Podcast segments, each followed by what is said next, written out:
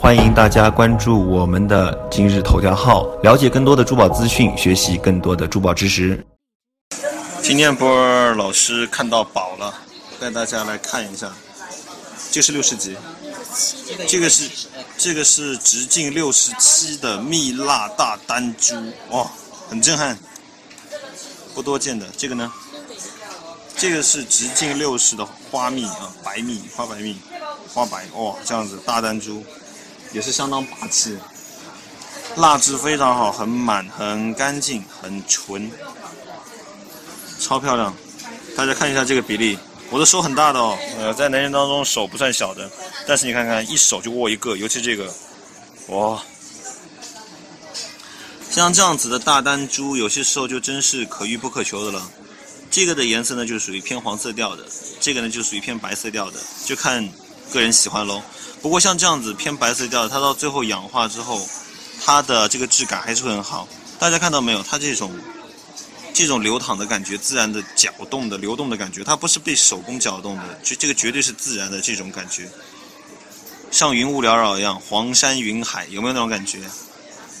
啊，很漂亮。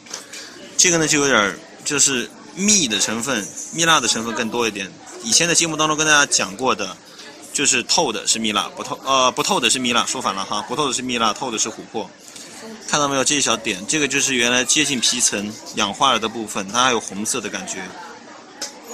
要遇到这样子的大珠子，首先要整块料够大够厚，然后又要没裂，然后包括像这两个珠子更难得是真的没什么杂质，没什么瑕疵，很罕见的货。哇，太漂亮了，真的太漂亮了，很美。珠宝一个是要以质论价，另外一个是一定要看它的美感。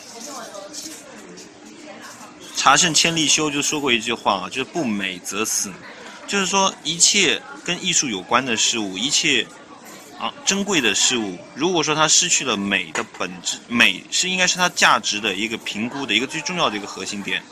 它如果只是一件常规的珠宝的话，那么只要材质够好，它的它就有价值。但是如果说它的价值只局限于它的材质上的话，那么它的价值还是会很有限。它之所以能不断的被更多的人所接受，然后被更多的人所喜爱，那一定是因为在材质的背后还有个更重要的点，就是它一定要有美的属性。不管说这种美是人文赋予的，还是说它本身所具有的自然的那种质感、肌理，还是颜色，还是怎么样，但是一定要让人有这种美、宁静。和这种震慑人心的这种力量啊，这才是一件好的一件一件收藏品。哇，真的这样的珠子已经不需要雕琢就已经很美了，很漂亮。见者有福啊！阿弥陀佛。